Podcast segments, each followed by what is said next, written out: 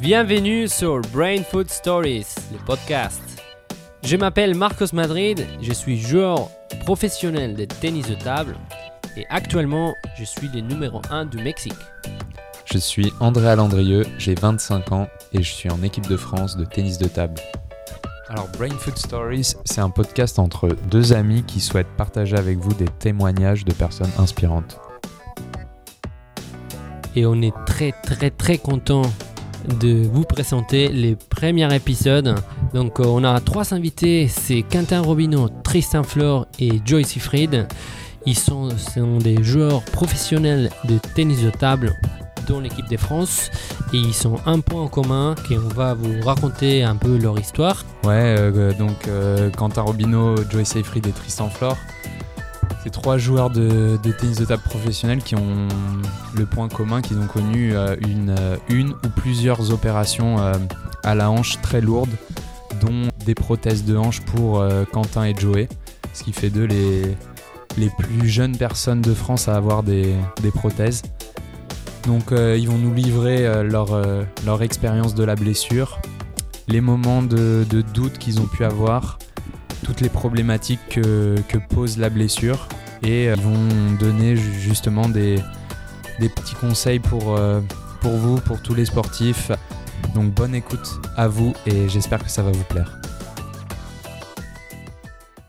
Bonjour à tous, Euh, bienvenue dans ce premier épisode de Brain Food Stories. Euh, Aujourd'hui, on accueille Quentin Robineau, Joey Seyfried et Tristan Flore. Bienvenue les gars. Merci, merci pour l'invite. Et euh, bah, on va se présenter, euh, vous allez vous présenter rapidement. Donc vas-y Quentin. Bah écoute, moi c'est euh, Quentin Robineau, j'ai 28 ans, je suis joueur de, tennis de table professionnel. Je, joue en proie depuis maintenant 11 saisons et, voilà, j'ai eu pas mal de, péripéties avec, les blessures, notamment à, la hanche, avec une pose de prothèse quand, il y a 3 ans. Donc voilà. Alors moi c'est Joey Seyfried, j'ai 22 ans. Donc voilà, je suis en équipe de France euh, de tennis de table comme Quentin. Et euh, on a eu un parcours un peu similaire, j'ai eu des problèmes de hanche et ça m'a handicapé pas mal jusqu'à maintenant. Donc, euh, donc voilà, je pense qu'on va pouvoir discuter un peu de ça et de voir qu'est-ce qu'on en pense tous les trois. Bah, salut à tous, moi c'est Tristan Flore. Euh, bah, comme eux deux, je suis en équipe de France de tennis de table et je m'entraîne à l'INSEP. Et euh, moi j'ai eu, oui, pas mal de blessures, mais dont deux grosses au niveau de la hanche où j'ai eu deux fois des opérations. Donc, euh, bah, en plus, je crois qu'on s'est fait opérer par le même chirurgien, donc on va pouvoir en parler, je pense. Donc euh, voilà. Et bienvenue à Marcos, Madrid quand même. oh. Ah bah merci, merci euh, les gars. Bon, merci à vous pour, pour être là. Et donc euh, oui, le thème qu'on voulait aborder, surtout avec vous, que vous êtes euh, tous les trois opérés à la hanche, et c'est un thème euh, quand même spécial dans, le, sport, dans le tennis de table, et aussi bah, pour tout le sportif qui, qui, ont mal quelque part. donc on voulait surtout parler des c'est quoi le schéma de, de- d'une opération et tout ça. Donc je vais commencer avec Tristan Fleur qui nous raconte un peu comment s'est passé la première fois, surtout les premières sensations que tu as eues, les premières douleurs, euh, tes pensées, euh, un peu tout ce- comment ça a commencé, surtout la première fois au début, quoi. avant de te faire opérer bien sûr. Hmm, bah, les premières fois j'ai senti des, euh, de légères douleurs, c'était, je me souviens, en à peu près mars 2014. Euh, on faisait pas mal de voyages, là c'était pour aller au Qatar, je me souviens. Et j'avais ressenti deux trois douleurs, mais c'était juste en sortant de l'avion, donc je me suis dit c'est des douleurs qui peuvent arriver à, tout le monde et c'est pas forcément grand chose.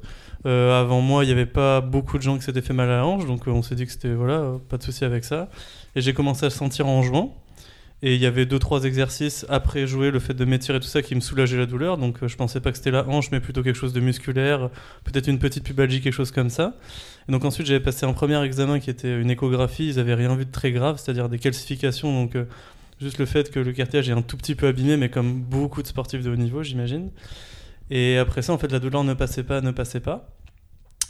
Et euh, au final, euh, j'ai passé voilà, un arthroscanner pour voir s'il y avait un, un réel souci et on s'est aperçu qu'il y avait, quelques petits trous dans le cartilage euh, parce que euh, on se rend compte que le liquide passe à l'intérieur, donc euh, ça veut dire qu'il y a un trou et à partir de ce moment-là, donc on commence par faire une, première injection de corticoïdes en voyant si la douleur peut passer comme ça et en fait ça c'est quelque chose qu'on peut faire quand on a une compète par exemple la semaine d'après qui peut voilà nous enlever la douleur mais qui va pas soigner la cause du problème en soi.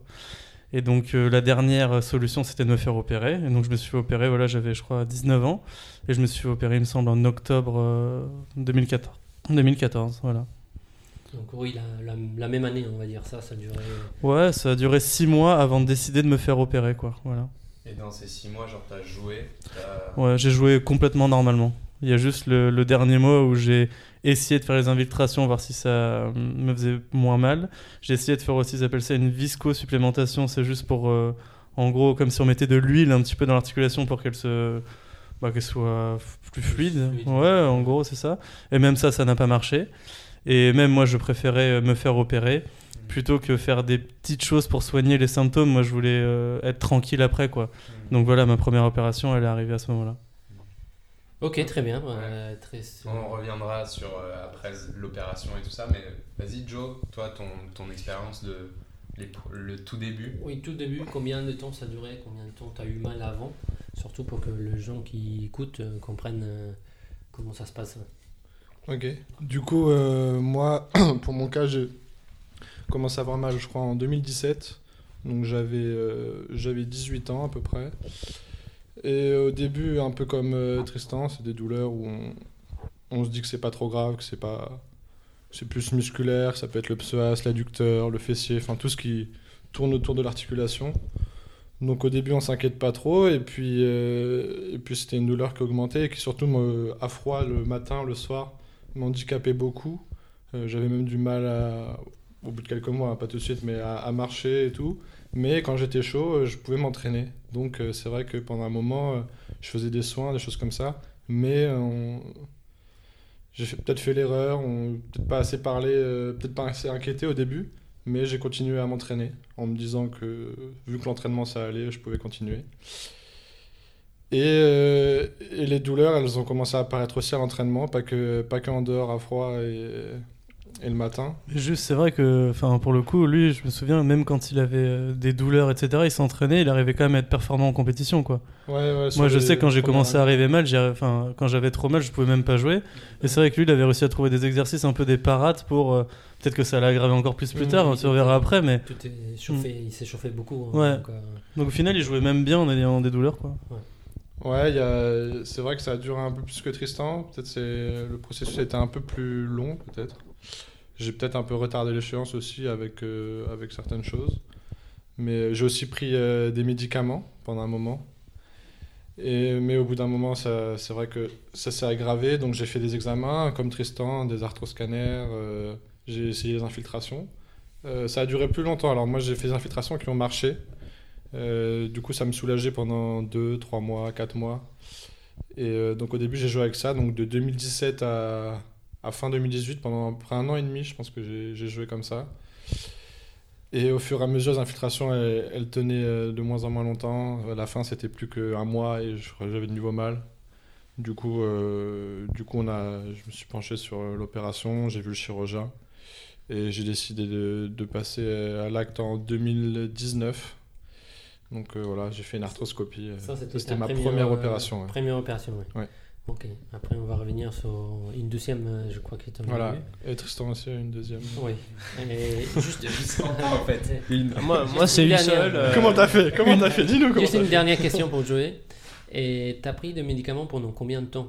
Ou comment, Combien de fois par jour? Comment, comment tu gérais ça? Ouais, alors les médicaments, c'était euh, c'était des anti-inflammatoires que je prenais euh, un le matin, un le soir. Alors j'essayais le, plus possible d'en prendre euh, avant les compétitions et pendant les compétitions. Parce que pour l'estomac, tout ça, c'est quand même pas terrible d'en prendre toute l'année. Donc j'essayais d'éviter à l'entraînement. Et, euh, c'est vrai qu'à un moment, euh, j'avais trop mal et j'en prenais même pour m'entraîner. Et c'est là que aussi ça a peut-être fait un peu fait tilt dans ma tête et que je me suis dit mais je vais, je vais nulle part comme ça quoi. Faut que je puisse vivre sans médicaments, que je puisse m'entraîner sans médicaments. Et euh, donc c'est là aussi qu'on a commencé à faire tous les, les examens et, Et voilà, on est passé à l'opération. Ok, Quentin. bah maintenant, Quentin, euh, Ouais. vas-y, explique-nous. Bah moi, écoute, les douleurs ont commencé quand j'étais vraiment jeune, vers 17-18 ans. J'ai commencé à avoir mes, mes premières douleurs. Et ensuite, ça m'a ça m'a lâché pendant 3-4 saisons où, euh, où j'avais pas trop de douleurs. De temps en temps, ça me gênait, mais je m'arrêtais quelques jours et, et je, pouvais, euh, je pouvais reprendre. Jusqu'à en- jusqu'à 5 ans, 6 ans, où là, ça commençait vraiment à, m'handicaper de, de plus en plus. J'étais obligé de faire euh, beaucoup d'infiltration, de viscosupplémentation. Je prenais énormément de médicaments d'anti-inf pour, euh, pour pouvoir euh, continuer, pour pouvoir performer. Jusqu'au moment où, où ça, ça commençait à me- à m'handicaper dans, dans la vie de tous les jours et notamment dans mes performances où j'étais de moins en moins performant parce que je pouvais moins m'entraîner. Et je sentais que j'avais, j'avais quand même un, déficit parce que bah, voilà, je, je m'entraînais moins, j'étais euh, moins affûté physiquement parce que je ne pouvais pas euh, fournir le travail suffisant. Mais à côté de ça, j'arrivais quand même à, à plus ou moins gagner ma place en, en équipe de France. Et euh, jusqu'au moment où vraiment je sentais que les douleurs prenaient le pas sur la performance. Et même dans la vie de tous les jours, ça devenait de plus en plus compliqué de d'aller à l'entraînement avec, du plaisir. Je me levais le matin, j'avais super mal. Mettre mes chaussettes, c'était à moitié un supplice. Euh, marcher euh, dans un aéroport pour, euh, pour un transit, j'avais, j'avais super mal. C'était des trucs. Voilà, dans la vie de tous les jours, ça commençait vraiment à m'embêter. Et c'est là où j'ai décidé en 2019, d'a- non, en, en 2018, début 2018, d'aller voir euh, le, le chirurgien pour, euh, bah, pour prendre des, des renseignements, pour euh, bah, voilà, savoir ce que lui comptait faire. Et là, direct, il a vu mes, mes examens et il pensait vraiment que c'était la hanche de mon grand-père. Quoi. Donc euh, là, il n'y a eu aucun choix. Il m'a dit écoute, je peux rien faire d'autre que te poser une prothèse à la, à la hanche, c'est le seul moyen. Moi, je lui ai dit non, euh, je peux pas me faire opérer maintenant. Euh, je commençais à être, euh, titulaire en équipe de France et je lui ai dit moi, je veux tenir jusqu'au JO de 2020. Et après, euh, si tu veux, là, je me, fais opérer. Et, du coup, on est parti là-dessus. Il me restait des compétitions pendant tout l'été. Et l'été, je suis parti. euh, on avait un stage en Corée, euh, une compète en Corée, euh, en, en Australie. Donc une super tournée. Juste avant, je m'étais fait une belle infiltration pour pouvoir tenir. Et au bout de trois jours de stage, j'avais remal. Donc euh, je savais que là, je m'étais embarqué dans une, euh, galère. Et euh, la compétition en Corée, en Australie, je pouvais à peine jouer. Derrière, j'ai essayé de reprendre la saison, c'était pareil, c'était euh, ouais, je pouvais vraiment plus jouer. Et là, en revenant de, en revenant de la tournée d'été, je suis allé voir chirurgien, je lui ai dit écoute, je lâche, je fais une croix là-dessus et il faut que tu m'opères parce que je peux, je peux plus jouer quoi. Et voilà, 2018, euh, pose d'une prothèse. Mais je me rappelle aussi, toi, comme Joe, tu prenais vraiment beaucoup de médicaments. Ah, je genre prenais- pendant des. Enfin, pas. Ah, j'ai pris au moins pendant tous les jours, pendant au moins 4-5 ans des, euh, des anti-inf.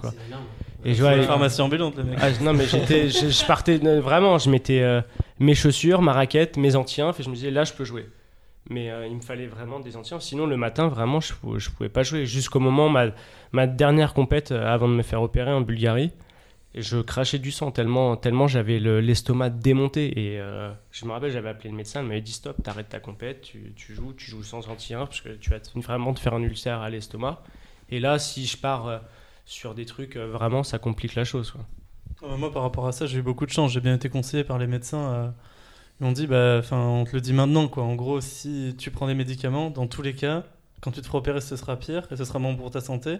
Et je leur ai fait plutôt confiance. Et bah, quand j'entends ça, j'ai l'impression que bah, j'ai bien été conseillé parce que ça, ils ont pas eu de soucis de santé.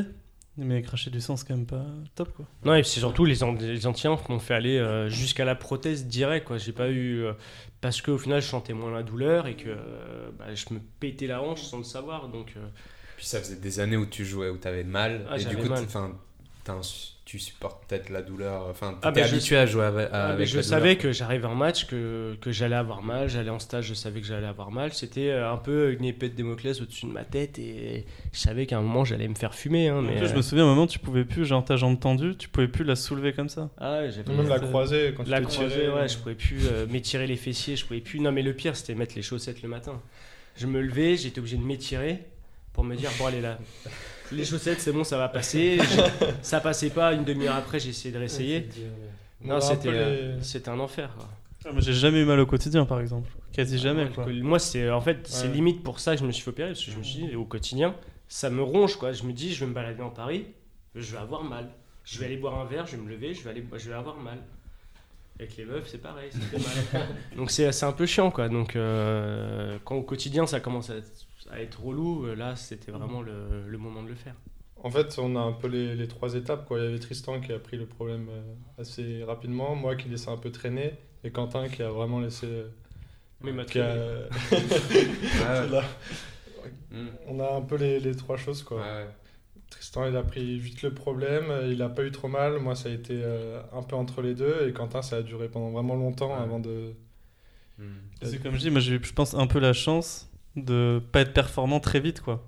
Ouais, du coup, tu t'avais plus le choix. Enfin, Ouais, euh, alors dans- Quentin, peut-être, il était quand même. Dans ma tête, je me suis dit, c'est hors de question que je puisse continuer à avoir peur d'avoir quelque chose de grave et à Mhm. continuer à jouer. Et... Mhm. Enfin, c'est- Ouais.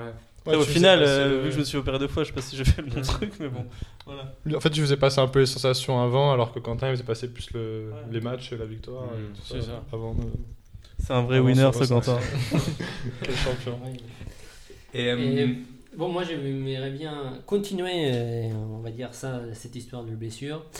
Après, après opération, comment ça se passait pour toi au niveau de euh, la rééducation, euh, niveau mental, à, à- après, après l'opération? Et genre juste avant, genre que quand on quand t'as pris la décision de te faire opérer ou quand on, on t'a évoqué ce truc là, genre ça a été quoi le premier sentiment? Genre que- pour toi c'était c'était enfin ça t'a fait vraiment chier tu- ou Ça m'a fait un peu peur, mais c'est peut-être un peu paradoxal, mais je me suis dit, ah, c'est bon, il y a une solution pour régler ce que j'ai. Mhm. Parce que Ouais. en vrai, moi, ce qui, ce qui me rendait le plus fou, c'est que quand j'avais fait la première fois la première échographie et qu'on m'a dit t'as juste des calcifications et que j'ai super mal, bah je me suis dit mais t'es con quoi. Enfin, t'as pas vraiment, pas vraiment quelque chose en fait. Donc là, quand on m'a dit t'as vraiment quelque chose et le chirurgien peut réparer ça, bah ça dépend des gens. Mais moi, j'ai vachement confiance en ces gens-là. Je me dis qu'ils connaissent bien leur métier, etc. Donc euh, bah je me suis dit bah c'est bon, cool quoi. Et dans un sens, je me suis dit aussi. euh, Vu que j'étais un, un de mes premiers à me faire opérer, on m'avait dit bah t'inquiète, de toute façon dans trois mois tu peux rejouer. Je me suis dit, bah, en vrai, dans trois mois, c'est cool, peut-être je vais me faire opérer, euh, bah, je vais pouvoir rentrer chez moi, ça fait longtemps que je peux pas profiter de ça. Enfin, il y a un côté qu'on. Le fait d'avoir de l'adrénaline et de faire des compètes, c'est génial, mais le fait aussi de temps en temps s'arrêter et même en plus, enfin, faut pas se cacher non plus de pouvoir un peu profiter de la vie à côté, de connaître des choses qu'on connaît pas forcément, de pouvoir passer plus de temps avec ses proches. Bah, je sais pas, moi, le premier truc, j'ai essayé de le prendre bien, quoi. Mhm. Après, deuxième opération, c'est différent, mais la première, ouais, voilà. Ouais, vous Oui, comment et toi, euh, on, va, on va continuer avec Joey. Vas-y. Ouais, alors moi je l'ai un peu, je l'ai un peu pris comme Tristan. C'est vrai que je me suis dit bah là ça va pas. Qu'est- Qu'est-ce qui va me faire aller mieux? Et surtout sur le long terme quoi. Parce que finalement les médicaments, euh, les infiltrations et tout ça, ça me soulageait, mais c'était c'était plus superficiel que, que ça résoudait pas le, fond du problème. Et euh, donc ouais, de trouver une solution et de me dire que que j'allais plus avoir de douleur. Enfin pour moi il n'y avait pas d'autre option. C'est je me suis pas du tout posé la question d'arrêter le, le ping ou quoi pour éviter l'opération. Je me suis direct dit, bon bah fonce, euh, c'est la solution. Ça a déjà été fait avant, ça a marché euh, dans la plupart des cas, donc, euh, donc voilà, fonce. Et c'est vrai que c'était... C'est un soulagement quand on prend la décision de l'opération. Et, euh, ça a vraiment pas été une décision dure à prendre parce que, parce que voilà, je voyais que ça comme option. Et il y a un peu, ouais, comme dit, évoqué Tristan, c'est un peu ça, c'est presque du, du renouveau, quoi. Tu dis, ah bah il y a ça qui va être bien, il y a ça qui va être bien. Donc, euh, donc ouais, je pense que dans ces moments-là, on arrive à voir le, le positif et, et à se projeter sur, euh, sur l'avenir. Donc euh, non, ouais, ça a été une décision assez facile à prendre et, et je la regrette pas. Et peut-être, j'en sais juste, peut-être, euh, je m'en souviens maintenant, mais c'est peut-être un peu pervers, mais aussi, mine de rien, quand on a un peu un souci et qu'il y a pas mal de gens qui viennent un peu. Bah, t'es tout le temps en concurrence, tout le temps. Et là, en fait, tu sors un peu du truc et on vient te soutenir en disant que ça va aller, machin. Bah, c'est toujours agréable d'avoir ce genre de truc parce qu'au final, même si on fait du sport de niveau, qu'on est très performant et que même plein de gens peuvent envier ce qu'on fait, bah, de temps en temps, on n'a pas l'impression d'être forcément réconforté ou quoi que ce soit parce qu'on est dans le truc, gagner, gagner. Et donc là, tu te dis, bon, bah, je suis un peu en marge et en même temps, bah, il y a certains gens qui viennent te soutenir, etc. Donc il y avait un petit côté. C'est bizarre, de- c'était une blessure dure, mais quand on repense à ça, il y avait quand même des côtés cool, quoi. On prend soin de toi quand même. Un peu, ouais, ouais. ouais. c'est vrai, il y a un peu de ça. Oui, il y a des moments où on se rend pas compte de tout ce que tu peux avoir un peu à... Ouais, Le seul truc dont tu as très peur, moi je trouve, c'est de te dire euh, si les autres ils vont peut-être beaucoup mieux jouer que toi. Ça c'est difficile parce que tu vas revenir en- un peu en string entre guillemets, mais c'est le seul truc quoi. Ouais, genre ta place, tu, Ouais. tu quittes. Ça, c'est vrai. Pour ça, vaut mieux arrêter quand tu jouais bien pour moi. Si tu joues pas bien et que t'arrêtes, et donc on se souvient d'une image négative de toi, et t'as une, une image négative de toi-même aussi, en vrai. Et donc, euh, à moins d'avoir énormément d'orgueil et que ça te pousse à aller plus loin, enfin, il faut avoir une sacrée force de caractère. Moi, je trouve ça plus facile quand, quand tu jouais bien. Comme ça, au moins, quand tu reviens, les gens se disent Bon, il est bon, lui, on peut lui refaire confiance. Mhm. Alors que sinon, tu repars encore plus bas. C'est vrai. que- Et vas-y, Quentin. Bah écoute, moi vraiment, cette, euh, de me, bah, vous vous rappelez de ma, de ma dernière compète en, en Bulgarie où je me suis fait exterminer au dernier match, c'est la plus grande branlée de ma vie. Donc, T'avais pris zéro, non? Ah j'avais pris un 0 et un 11 Après- en plus. Après Sans- Qdang, il était vraiment Non, il en montait, pleine il, progression. il montait, mais moi je descendais C'était un petit, forcément. c'était un petit Quentin. Et euh, non, et du coup, là, je me suis dit, après cette compète-là, je me suis dit, stop. On rentre à la maison, on appelle le chirurgien, on se fait opérer. Je me rappelle, j'ai laissé ma raquette et, euh, et mes chaussures dans la poubelle de la salle. Je me suis dit, je rentre, comme ça, moi, j'ai aucune envie de rejouer. J'ai appelé le chirurgien. Le chirurgien m'a dit, écoute, pas de souci, viens demain. J'ai pris mon rendez-vous. Il m'a donné la date de l'opération un mois après. Et voilà, après, je me suis, euh, j'ai pu partir en vacances avec ma mère. euh, j'ai pu faire plein d'autres choses que j'aurais pas pu faire quand si j'étais apte à jouer. Et du coup, c'est une période différente, mais c'est une période aussi où, qui te permet de faire plein d'autres choses et, et de pas penser au ping, à la performance. Et c'est aussi un moment, euh, moi, que j'ai bien aimé parce que je savais que j'en avais pour 6-7 mois et euh, où j'avais pas à avoir la pression au quotidien, d'avoir des résultats tout le temps, de bien m'entraîner, de faire attention à moi. Donc c'était une période euh, plutôt cool et c'est surtout, euh, j'ai réussi à être, euh, je suis parti à Cap-Breton en rééducation où tu avais des gens qui s'occupaient de moi euh, quotidiennement. Ensuite j'ai eu, euh, j'ai eu la chance de, faire euh, toute la prépa physique à, à l'INSEP euh, en réathlétisation, donc c'était vraiment sympa. J'ai pu rencontrer des mecs cool, de faire vraiment du bon boulot. Et ensuite, quand j'ai dû retourner à la salle, je me sentais vraiment prêt. Après le niveau, quand je suis revenu, je pensais retrouver mon niveau assez rapidement. Ça a été une galère sans nom où j'ai mis un temps fou à, me ressentir bien dans l'air de jeu, à retrouver des sensations.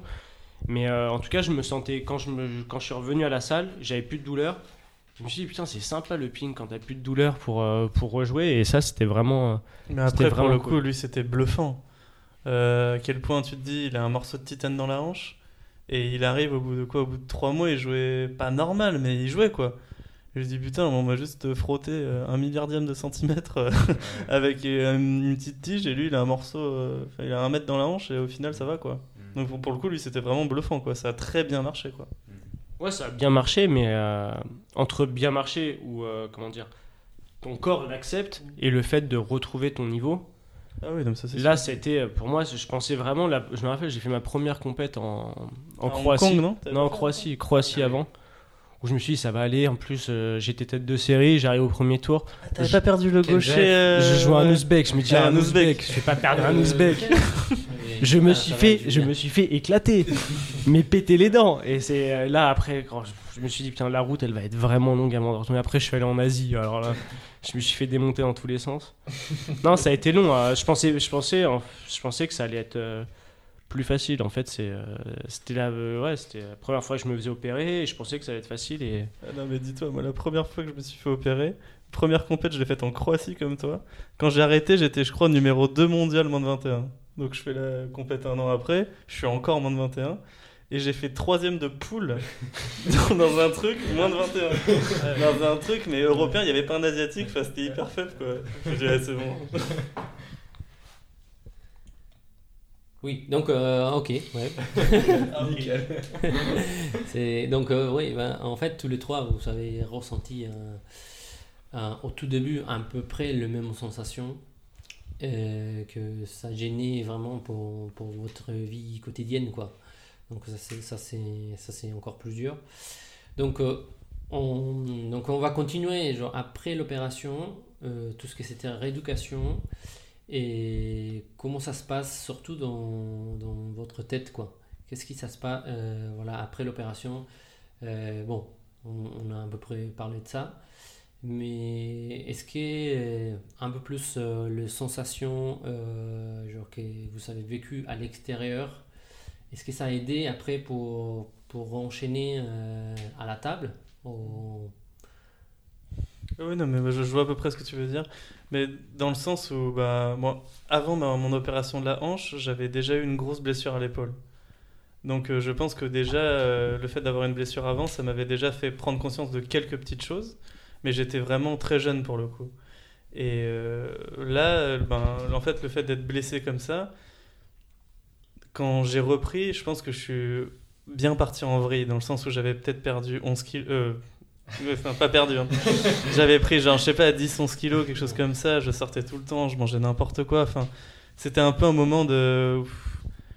En plus, ce qui est terrible, c'est que je pense. quoi. Oui, mais je pense pas que je pouvais dire que j'étais très mal que ça dans ma tête en plus. hein. C'est ça qui est grave, c'est que je le faisais en toute connaissance de Vous cause. Quoi. Ouais. essayer et Bah, profiter de la vie, Euh, quoi. ouais, je, je voyais pas un, un intérêt de faire euh, autre chose en vrai. Mais par contre, ce qui, est, euh, ce qui fait prendre conscience de pas mal de choses, je trouve, c'est que il y a déjà le côté d'aller à Cap-Breton, comme Quentin a dit, où tu rencontres d'autres sportifs avec d'autres objectifs et tu te rends compte aussi qu'au final, bah, ce que tu fais dans la vie, c'est bien. Je veux dire, tu es quand même fort dans ton sport et que là-bas, même s'il y a des sportifs de haut niveau, bah, je pense qu'il y en avait très peu qui avaient le niveau que j'avais à ce moment-là. Et donc, il y a un côté un peu où ça te met en valeur, ça fait plaisir. Tu as beau être blessé, mais tu te rends compte que ce que tu fais, les efforts que tu fais au quotidien, bah, c'est quand même aussi euh, pas pour rien, parce qu'on s'occupe beaucoup de toi, machin, tu peux. Ça, c'est sûr. Mais par contre, euh, après avoir fait tout ça, ce qui aide beaucoup, c'est que moi, je suis arrivé à un moment où j'étais tellement gros, je jouais tellement mal, tout ça, que là, tu te dis, bon, euh, il y a un moment, euh, tous les efforts que tu vas faire pour revenir, bah, quand tu auras fait ça, je pense que tu auras sûrement fait le plus dur, quoi. Et donc, ce qui est agréable, c'est que, on- enfin, moi, je me suis rendu compte que j'étais capable de ça, que j'étais capable d'être vraiment au fond du trou et de revenir avec. euh, je faisais pas forcément de préparation mentale, mais avec euh, vraiment en s'arrachant, avec euh, un peu de courage, tout ça. Je pense que il y a des trucs que j'ai gagnés en faisant ça que j'aurais jamais réussi à découvrir chez moi si j'avais jamais été blessé, en fait. Donc, euh, après, c'est facile de dire ça. hein. Sur le moment, je me rendais pas compte, hein. mais je veux dire maintenant, avec du recul un petit peu, je me dis que voilà, et c'était pas un mal pour un bien non plus, faut pas abuser, mais euh, j'essaie d'en tirer du positif, quoi. Il y en avait, je pense. Ok, bah, on va Joey, bah, surtout toi, je pense que tu as eu un procès assez long de, de rééducation. Bah, Raconte-nous comment ça se passait dans, dans ta tête, euh, à l'extérieur, tout ça. Ouais. Alors moi, après mon opération de la hanche, euh, déjà un peu dans ma tête, j'étais euh, confiant euh, après, euh, avant de me faire opérer et juste après l'opération, je m'étais dit que ça allait super bien se passer parce que je m'étais fait opérer quelques années avant, il y a 2-3 ans avant, je m'étais fait opérer du coude et j'avais repris à une vitesse assez incroyable parce qu'il m'avait prédit à peu près 3 mois. Et au bout d'un mois et demi, je jouais. Et au bout de deux mois, j'ai fait championnat du monde junior. Donc, et j'avais euh, donc j'avais récupéré hyper vite. Donc j'avais une confiance euh, incroyable en mon corps entre guillemets. Et je m'étais dit que j'avais une bonne euh, capacité de récupération. De voilà que je sais pas mes cellules elles se régénéraient hyper vite. Enfin je sais pas mais je t'ai dit, ça s'était super bien passé. Et aussi, pour mon opération du coude, j'avais été suivi par une dame qui faisait de l'imagerie mentale. Et j'avais fait un travail là-dessus euh, où, euh, où je me regardais des vidéos de moi, je me regardais jouer, je m'imaginais en train de faire des coups, tout ça assis ou, ou couché. Et je voyais que ça faisait bouger certaines parties du corps, ça réveillait des, des sensations en moi. Et alors, c'est possible que ça m'ait aidé à guérir, parce que je faisais aussi un processus de guérison avec elle. Mais c'est surtout, on a fait ça pour pouvoir, euh, dès que je reprends la table, reprendre plus vite avec des meilleures sensations et avoir l'impression de ne pas avoir arrêté ou pas très longtemps. Alors c'était une plus petite opération, hein, j'ai arrêté qu'un mois et demi, mais j'ai repris euh, en une semaine ou deux semaines au lieu de, normalement on compte le double quoi pour revenir à un bon niveau euh, souvent. Et euh, donc ça a super bien marché pour mon coude. Et du coup, après l'opération de la hanche, moi j'étais serein, après je me suis dit, bon, bah, ça, ça va être pareil. En, dans trois mois, je joue. dans quatre mois, je suis monstrueux. et ça va, ça va être nickel, quoi. Et ça s'est vraiment pas passé comme ça. Ah, souvent, quand t'arrives confiant, tu te fais punir. je, pré- je précise que moi, pareil, hein, le chirurgien m'avait dit 3 mois. J'ai repris au bout de 9. C'est pas compliqué, 9 mois. Et, euh, Et donc, euh, ouais, ça a été une galère parce que bon, tu fais ta réduc. Je suis allé à Cap-Breton aussi. Alors, pour de mon côté, ça s'est pas très bien passé parce que j'ai eu pas mal de douleurs euh, là-bas et je pense que ils ont voulu tellement. f- J'ai voulu reprendre moi et eux avec un programme vraiment dur, peut-être un peu trop vite. Et du coup, euh, je suis revenu avec des douleurs et donc j'étais à au bout de 2-3 mois, euh, j'étais vraiment pas prêt à jouer, donc ça a duré un peu plus longtemps. Et au bout de 4-5 mois, donc à faire de faire de la réalisation, euh, de la rééducation et tout ça, j'ai repris. euh, au début, tu te dis que c'est des douleurs de reprise, il n'y a rien, entre guillemets, rien de trop grave.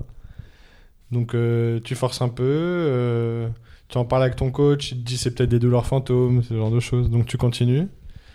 Et puis au bout d'un moment, bah, ça passe pas. Du coup, je suis allé refaire des tests c'est là que, que voilà, on a vu que, on a vu que ça n'avait pas suffi et, que ça continuait à se dégrader. Mais, euh, mais ouais, du coup, moi, de mon, expérience, c'est que je, suis arrivé, entre guillemets, vraiment positif de mes expériences passées. Et on voit que c'est un peu différent à chaque fois. Et que là, ça s'est pas passé comme prévu, alors que j'ai quand même vu la dame de l'imagerie et tout ça. Et, et même des fois, on essaye de mettre tout son côté, mais c'est pas forcément suffisant. Et... T'avais essayé de faire pareil qu'avec le coude. Voilà, je me suis dit, grosso modo, euh, je fais pareil, ça va passer pareil, euh, sauf que c'est différent. et je crois que tous les trois, on peut témoigner que, que Ah, la hanche, évident. c'est une petite galère. Donc, euh, donc voilà, pour, de mon côté un peu. Donc ça a été une période vraiment dure. Je sais pas si on peut parler de dépression parce que je pense pas que j'en étais là. Mais, euh, mais ça a été vraiment euh, très difficile. J'ai essayé de voir une psy, euh, des choses comme ça. Et, c'est vrai que sentir, j'avais l'impression que je pourrais plus jamais jouer sans douleur en fait. J'avais ce sentiment. Bon bah pour moi le ping c'était relié à la douleur. Il y avait, je vais faire ce geste, je vais avoir mal. Ok, donc je vais devoir, euh, bon allez, je me mets sur cette jambe pour pouvoir jouer. Enfin, j'essayais de compenser, de faire des choses. Enfin, ça n'allait vraiment plus. Ouais, tu essaies de trouver des solutions au Ouais. quotidien pour pouvoir jouer. quoi. C'était même plus pour être performant, Voilà. c'est pour pouvoir t'exprimer. Ouais, ça, moi, c'était pareil. Et, et du coup, t'as l'impression que le plaisir. euh, pff, tu joues presque un peu comme un robot, quoi. Tu te dis, bah en fait, je prends plus de plaisir. euh, J'essaie juste d'éviter la douleur, quoi. Donc tu remets un peu tout en question. T'es plus dans le jeu, t'es plus. T'es dans- plus, on, parle, on, on parle même pas de jeu. hein. me parle pas de service remise, me parle pas de coup droit, de revers. C'était vraiment euh, com- comment je fais pour jouer sans douleur. Et, euh, et voilà, donc, euh, donc ouais, il fallait que j'enlève ça de la tête. Et, et après, on parlera de la suite. Mais voilà, c'était ça mon expérience après la première opération. Et voilà, toi, Quentin, euh, aussi, bah, tu as eu juste une opération. Donc, euh, comment ça se passait niveau mental et la récupération? Bah, niveau mental, en fait, moi, j'avais fait. euh, je m'étais dit, je suis tellement allé loin, la pose d'une prothèse directe, que je me suis dit, déjà, dans un premier temps, essayer de pouvoir remarcher bien, recourir, et après, si on peut reprendre le ping, c'est cool. Si on peut reprendre le ping avec un bon niveau, c'est encore plus cool. Et au final, ça s'est fait step by step. Je suis, en- je suis allé en, en rééducation à, à Cap-Breton. Ça s'est vraiment super bien passé. Je suis reparti, je suis arrivé là-bas avec les béquilles. Je suis reparti, je pouvais quasiment courir. Donc euh, en un mois, c'était vraiment une belle évolution. Et ensuite, je suis rentré, euh, je suis rentré chez moi. J'ai commencé euh, à faire euh, de la bonne prépa physique à l'INSEP. Et, euh, et voilà, j'ai vu qu'en fait, mon corps euh, supportait bien la prothèse, supportait bien euh, les charges d'entraînement. Et du coup, j'étais vraiment content. J'ai pu reprendre le, le ping dans les temps que m'avait dit le chirurgien. Et euh, ça a été cool, mais je m'étais vraiment mis aucune pression par rapport à revenir le plus vite possible. Je m'étais dit vraiment, ce que je veux, c'est que ça me gêne plus dans la vie de tous les jours. Et ça, ça est arrivé assez rapidement. Donc, euh, déjà, j'étais satisfait, j'étais content d'avoir fait cette opération parce que dans la vie de tous les jours, j'étais plus handicapé. Et ça, c'était déjà euh, vraiment cool. Après, pour la reprise, euh, du ping, ça a été dur parce que tu arrives, les mecs que tu battais, bah, tu te fais défoncer au début. euh, tu reviens, même au, au final, tu reviens de ta blessure, ça fait quand même 6 mois, 7 mois que tu n'as pas mis les pieds dans la salle. Donc au final, bah, les gens ont pris leur habitude, euh, t'es moins suivi parce que bah, au final, ça fait longtemps qu'on t'a pas vu. Ça, c'est dur au début, mais après, euh, j'avais assez de force mentale et voilà, j'ai eu quand même quelques blessures avant, donc je savais comment ça se passait et euh, intérieurement, je me suis dit, je suis pas fini. Maintenant, physiquement, je suis, euh, je suis de retour et je savais qu'à un moment, j'allais pouvoir re-bien jouer si, euh, si mon corps me lâchait. Et, euh, J'ai l'impression que ce qui a été cool pour toi, c'est que toi, tu as toujours associé énormément le plaisir ouais. euh, avec le ping. Et sans parler de performance, tu as vite repris du plaisir déjà. Et je pense que vu que tu as repris du plaisir, tu t'es dit, Bon, bah ça veut dire que mon corps savait que je peux vraiment me donner. Ah mais vraiment, quoi. quand j'ai repris, la- les dernières années avant de me faire opérer, là vraiment c'était une torture d'aller m'entraîner. C'était vraiment... J'avais mal, c'était dur. Dans la voiture, je me dis, qu'est-ce que je fous aller à la salle? Ça sert à rien. Ah, que T'as même acheté une automatique pour ça. Ouais, tu vois, pour te dire. Et, et quand j'ai repris, je prenais un plaisir de malade de pouvoir m'entraîner. Même si j'étais mauvais, de m'entraîner sans douleur, c'était vraiment un plaisir de fou. Quoi, parce que euh, ça faisait tellement longtemps, je me, savais, je me souvenais même plus quand j'avais fait un entraînement sans douleur. Donc ça, c'était vraiment, euh, vraiment ouf, quoi, pour le coup. Et, et puis je pense le fait que tu t'es pas mis de pression aussi, bah du coup euh, t'avais pas trop d'attentes et c'était vraiment génial pour toi de pouvoir jouer sans douleur. Ouais, mais Un c'est peu peut-être contre- pour ça aussi que quand je suis revenu à la compétition, j'ai été nul. Parce que je m'étais j'ai pas mis de pression. Ouais. de- Ouais, mais de tu peux pas tout avoir Mais non voilà, Regarde. Joey, lui, il Ah, bah, espérait que ça allait très vite et au final, lui, il est peut-être les combats ça allait, mais l'entraînement c'était très long. Ouais. C'est jamais, ça peut jamais pense être parfait, je Il n'y a pense. pas de, Ouais, de, de méthode. des attentes plus basses, du Mm. coup t'étais quand même t'étais quand même plus t'as pris plus de plaisir, t'étais content. Alors peut-être au début c'était pas assez entre guillemets euh, Après, pour la compétition. T'as rattaqué sur des vrais mecs aussi. Ouais, ouais, ça jouait vraiment bien d'entrée quand même. L'Ouzbek Bah ça reste une Il compétition est bon, l'Ouzbek. Non, non, non, il joue, il il- ceci dit, il jouait pas mal. Même en forme, il est chiant à jouer ce Oui, mec. oui. non, mais il, est- il est- il joue bien. Mais à l'époque, euh, un Ouzbek, quoi. C'est pas le pays du tennis de table, l'Ouzbékistan. Mais ouais, ça- non, le- la reprise de la compète, ça a été, ça a été vraiment dur. Et oui, j'ai fait des compètes. où- En fait, je me pensais, je me suis dit, je me mets pas de pression, je vais y aller. J'ai toujours été comme ça, à pas me mettre de pression et ça ira. Que je me suis dit, ça va le faire. La, la réalité m'a frappé euh, une vraie manchette, quoi. J'ai pris une nuquette, euh, une vraie nuquette. Mais ouais, moi, je veux juste rebondir sur ce que tu as dit. C'est, euh, je pense justement, t'avais, ton corps, il était tellement en mode pourri avant ton opération qu'après, enfin, l'opération, tu pouvais beaucoup plus bouger, beaucoup plus, euh, je sais pas, toi, t'as un jeu spectaculaire où tu bouges beaucoup, machin. Et moi, je me rappelle, cette année, on était à, la Coupe d'Europe et un soir, euh, je t'avais, je t'avais appelé et euh, il y avait mon kiné que je jouais en Italie. Mon kiné italien, il me dit. euh, je lui dis, ouais, euh, Quentin Robineau, il a une, une prothèse. Il me fait, mais arrête, il a pas une prothèse. Mais je lui dis, si, si, je te jure, il a une prothèse. Et euh, il me dit, mais c'est pas possible, s'il bouge comme ça, enfin, il fait des flexions sur les jambes et tout, enfin, comment il bouge loin de la table, c'est impossible qu'il ait une prothèse et tout ça. Et je, je me rappelle, je t'avais appelé pour que tu confirmes, tu vois, dans le mec, tu vois, bref. Euh, ouais, voilà, c'était la petite anecdote. Ah, mais ça m'est arrivé plein de fois où des gens ne Ouais. croyaient pas, quoi.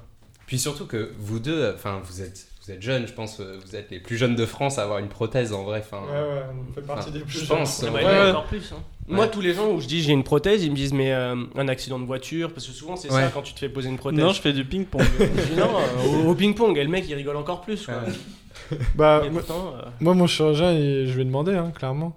Et euh, à part Quentin, moi- mon Quentin, il avait eu quoi 2-3 ans de plus que moi au final quand ouais, il s'est opéré 25, moi. Quasiment pas. Il avait 25, moi j'avais 21, parce que ma deuxième opération, j'ai eu une prothèse. Et, euh, et je lui ai demandé du coup quelle était la personne la plus jeune qui l'a opéré. Et il m'a dit bah t'es le plus jeune. Il y a juste eu une, euh, une danseuse de l'Opéra de Paris. Qui, euh, bon, je vous ai imaginé qu'il y a aussi quelques heures d'entraînement derrière. et il y a- il y, a quelques grands écarts qu'on fait pas au ping-pong. Et qu'il a opéré à 19 ou 20 ans. Mais sinon, je suis le plus jeune. Et Quentin, ça doit être le troisième ou quatrième plus Mm. jeune. Donc, donc ouais, on fait vraiment partie des, Ouais. des cas exceptionnels. Ok. Moi, il y avait juste un, truc que je, je voulais aborder. C'est genre. Donc la période de reprise, mais vraiment quand genre tu vas voir le médecin, il te dit bon à partir de maintenant tu peux rejouer genre je sais pas 15 minutes par jour ou truc comme ça. Genre on s'en aperçoit très souvent que au final des fois on reprend trop vite, la plupart du temps on reprend trop vite et genre ça comment vous l'avez géré? Genre euh, par rapport à ce que te disent les médecins, par rapport à ton ressenti non, non, mais en vrai, euh, au départ, par rapport à la hanche, je crois qu'il y avait que Enzo qui s'était fait opérer. Donc on n'avait euh, aucun recul par rapport à comment reprendre l'entraînement, aucun recul par rapport. à- Parce qu'on nous dit chaque opération, ça dépend de la personne, machin. Et au ping, on sait pas trop comment s'entraîner par rapport à ça, c'est Ouais. très compliqué. Et euh, moi, en fait, de base, je, je crois qu'on m'avait dit des choses du genre Ouais, tu t'entraînes 15 minutes par jour, tu vois ce que ça donne, tu vois ce que ça donne, tu vois ce que ça donne, machin. Et au bout d'un moment, le problème avec ça, c'est que euh, au début, t'as pas mal. Ensuite, euh, bah, t'as un peu envie d'augmenter. Mais quand tu augmentes un peu, tu as un peu plus mal, donc tu ralentis. Et après, donc les médecins, au lieu de dire tu joues 15 minutes, ils vont plutôt prendre le parti pris de te dire tu gères le temps, mais tu joues à 50%. Ou tu joues jusqu'à ce que t'aies mal. Ouais, non, mais- et 50%, ça veut dire quoi? Ouais. Ça veut dire mon bras il va moins vite, mes jambes elles vont moins vite, euh, ou je tape moins fort. Enfin, Une balle sur deux. et donc.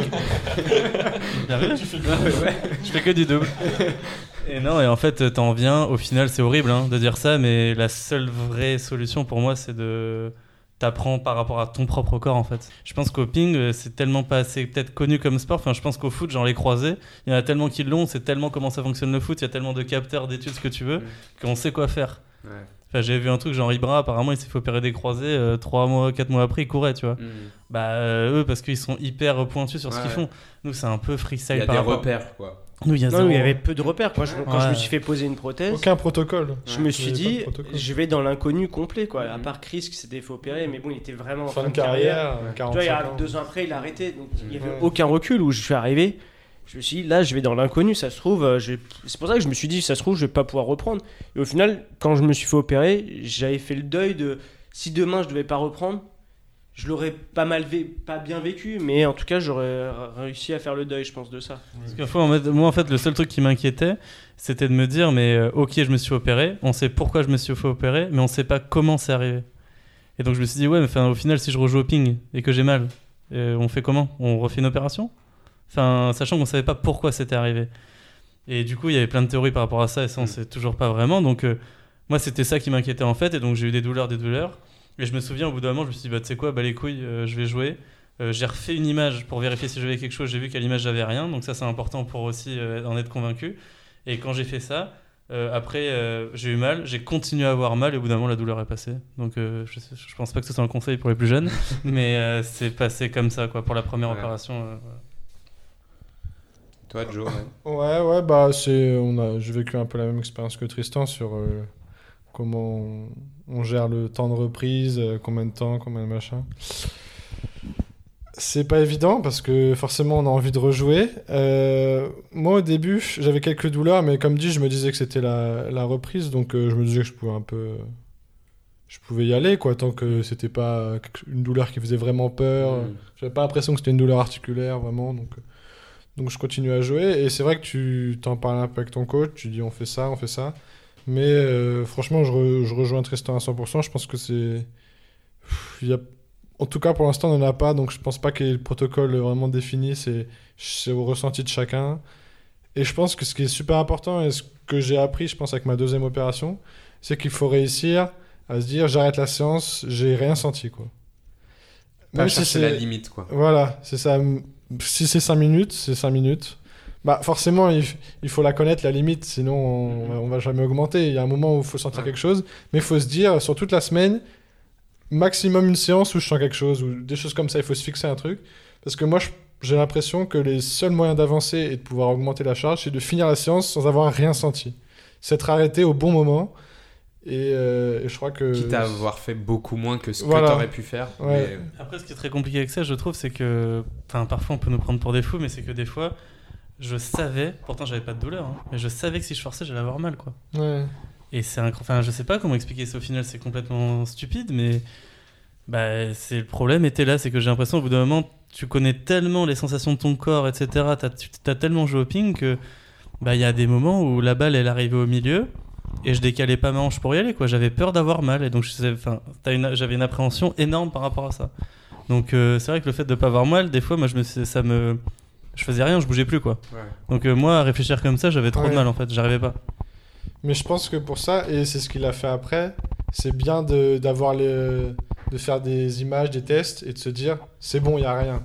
Avoir la preuve scientifique. Avoir la preuve scientifique, quelque chose de solide sur quoi s'appuyer et se dire bon, bah je peux le faire. Même si au début tu vas pas le faire parce qu'on a des mauvais réflexes, ça prend des semaines, des mois avant de pouvoir le refaire à fond et tout. Mais de se dire bon, j'ai rien, je peux le faire. Mm. Inconsciemment, ça aide énormément, je pense. Voilà, ouais, ça permet de libérer, euh, libérer des choses. Moi, vraiment, moi, dès la reprise, c'est pas j'en ai fait qu'à ma tête, mais. Non, mais lui, euh, il a pas de prothèse en fait, je pense. Parce qu'il a, il a rien Non, mais fait. j'ai- Il j'ai- t'a fait ça, le chirurgien balafre ici, et-. Il a Non, mais fait quand un j'ai bon repris- montage photo. quand j'ai repris, je me suis dit, je, euh, le- j'ai- évidemment, j'ai attendu l'aval du chirurgien pour me dire, euh, tu peux rejouer.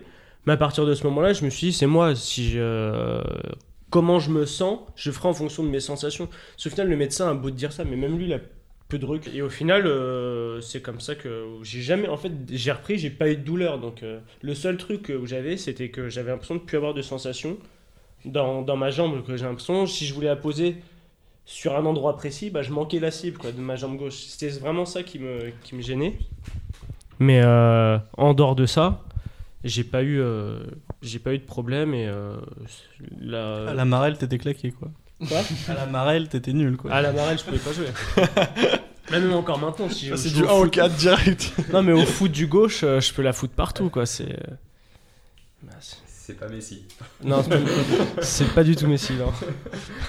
Et euh, j'ai juste un, un dernier truc, c'est pour Tristan et, et Joe. Genre, euh, vous, vous avez connu deux opérations. Et genre, euh, c'est quoi le, Enfin, c'est quand on vous annonce ou quand vous prenez la décision de faire la deuxième, genre d'être déjà passé par là. Enfin, c'est qu'est-ce que tu ressens? Ah, pour moi, là, c'était cataclysme. hein. Ouais. Mais non, mais enfin, c'est exactement le truc que j'ai dit tout à l'heure, c'est que donc je me suis opéré en 2014, et le truc c'est que la deuxième opération, je l'ai eu en euh, 2017. Et le truc c'est que j'ai eu vraiment la chance de, avant de me faire opérer en 2014, je jouais bien, et donc les coachs me faisaient déjà énormément de confiance. J'ai tout de suite fait les grosses compètes, j'ai tout de suite bien joué, j'ai eu énormément de chance. Et la même chose quand je me suis fait opérer en 2017, j'avais arrêté, j'étais genre en 35 mondial, je crois, donc j'étais dans une super phase. Et donc j'avais le côté où non, je vais pas devoir tout me retaper quand même, c'est pas possible. Je me dis, bah, bah, je vais retomber 200 mondial quoi. Mais j'avais aussi le fait, euh, donc j'étais effondré par rapport à ça, mais je me suis dit, en vrai, franchement, t'as vu euh, une opération, t'as réussi à la surmonter, donc la deuxième, tu vas y arriver aussi. Mais donc ça, c'est quand on me l'a dit, mais par contre, euh, que la deuxième fois que je me suis opéré, je sentis que c'était beaucoup plus lourd, que mon corps, il avait beaucoup plus morflé, que 4-5 ans à cet âge-là, au final, c'est pas rien, que j'avais pas le même corps, et que là, par contre, pour revenir, c'était beaucoup, beaucoup, beaucoup plus dur. Et là, je me suis vraiment posé la question de si j'avais envie de le faire ou pas, quoi. Parce que tu t'es fait opérer à la même. Là, même, un, petit millimètre à côté. mais c'est cool. Combien de temps après C'était? Euh, 3 ans. 3 ans. Mais c'est cool parce qu'il me l'a fait gratuite. Ouais. Comme à Domino's, Ah. une achetée une offerte. Mais- non mais vraiment. Des points positifs. Non parce que d'après ce que j'ai compris, enfin médicalement, ce qu'il m'a dit, il m'a dit qu'en gros à l'époque la machine en question elle pouvait pas aller sur le côté postérieur de la hanche. Techniquement elle pouvait pas le faire.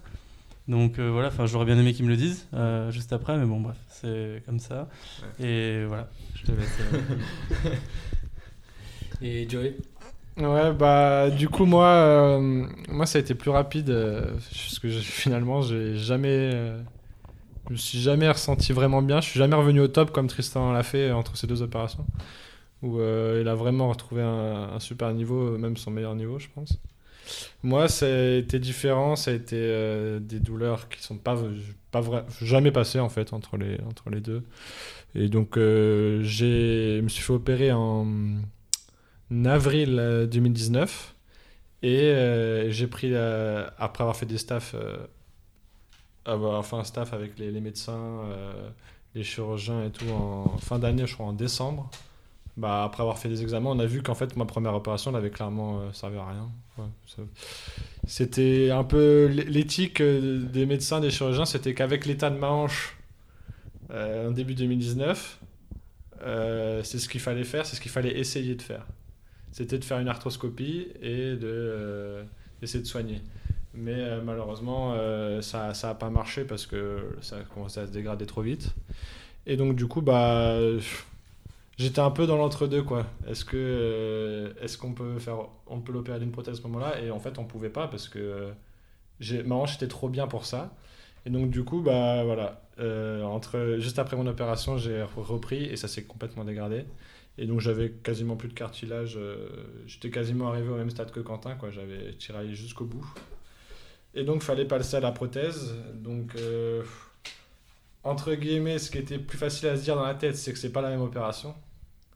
Donc ça va peut-être mieux se passer. C'est c'est autre Et puis chose. t'avais l'exemple de Quentin quand même, non? J'avais l'exemple de Quentin. Et a le fait que euh, je l'ai fait avant, ça t'a donné confiance Bah, à. Vu que ça s'est bien passé, oui, ouais, je pense. ouais, ouais. Parce que vraiment. euh, T'avais pas peur de le faire du coup cette opération? Je t'ai dit, on a l'impression que tu t'es pas fait opérer, toi.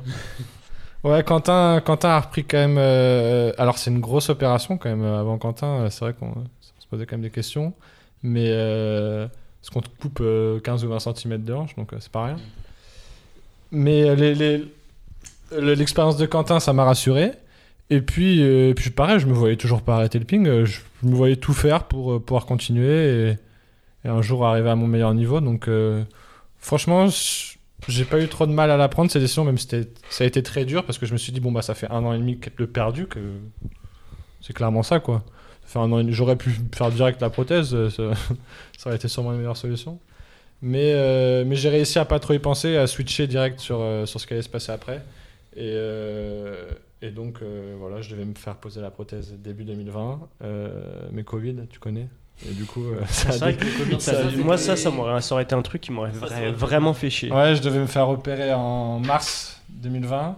Et euh, à un jour près, mon chirurgien était, a été appelé pour, euh, en renfort au cas où euh, ils avaient besoin de lui. Donc il a dû décaler toutes ces opérations. Donc j'ai perdu deux mois. Et je me suis fait opérer. Ces deux mois, tu les as vécu comment mai, Je me suis fait opérer en, en juillet. Tu l'as vécu comment ces deux mois? Bah, on était tous à la maison. euh, c'est compliqué de se dire bon bah là à la reprise tu te fais opérer quoi. Donc qu'est-ce Moi, que ça, tu fais c'est vraiment un truc qui Ah ouais, que- Attendre pour te faire opérer, y a pas pire Ouais. quoi. Parce que moi j'ai envie de dire, vas-y, fais-le moi là, maintenant, c'est bon. Enfin, Non, mais tu te dis au final, ça je. sert à rien quoi. Ce Voilà, temps-là, il sert à tu rien. sais que tu vas reprendre, enfin tu vas, tu vas re- revenir euh, dans le sport, tu vas te faire opérer. Euh, tu vas avoir de nouveau les deux mois que tu as eu pendant le Covid, tu vas les revoir quoi. Donc tu te dis bah. Donc je me suis dit, euh, ce que j'ai fait, j'ai essayé de faire pas mal de physique en me disant bon, plus j'arrive préparé physiquement à l'opération, entre guillemets, ce que je vais perdre, je vais en perdre euh, peut-être un peu moins. Putain, je t'es vais- fort, je me serais laissé aller. Ah, moi. Ça aurait été fou. Ça aurait été un laisser-aller, mais euh, Ah je serais arrivé, un cochon, il aurait opéré. Ah ouais. ah ouais, ma hanche, il aurait, dû, il aurait pas trouvé ma hanche, je pense. Vraiment. Bah franchement c'était la seule chose qui me motivait donc euh, j'essaie de penser à ça. Et de me dire bon bah entre guillemets le temps que je perds là bah les autres ils s'entraînent pas non plus donc euh, c'est peut-être du temps pas trop perdu. Je me suis aussi dit le Covid ça a duré plus que deux mois. Ma reprise pendant ma reprise les autres ils vont galérer encore un peu. Donc ça c'était le point un peu positif et sur lequel euh, se reposer. Mais non ça, a été quand même compliqué à gérer mais, euh, mais voilà, donc euh, moi c'était vraiment le fait que ça soit une autre opération, euh, complètement autre chose. On te met une nouvelle hanche. Je me dis dans ma tête c'est du renouveau, c'est un nouveau Joe, c'est un nouveau corps. ça sera mieux que l'opération précédente qui, qui avait vraiment mal tourné. Donc au final c'était long, mais, mais pareil, je regrette pas et, et je pense que j'ai pris la bonne décision je me voyais pas arrêter, donc euh, dans tous les cas, je ferai tout pour, euh, pour continuer. Non, tu viens de en- à peu près répondre euh, bah, à ma prochaine question. C'était parce que finalement, c'est une période euh, très très dure pour vous, un peu en solo, solitaire, entre, à l'intérieur de vous, vous, pensez et tout.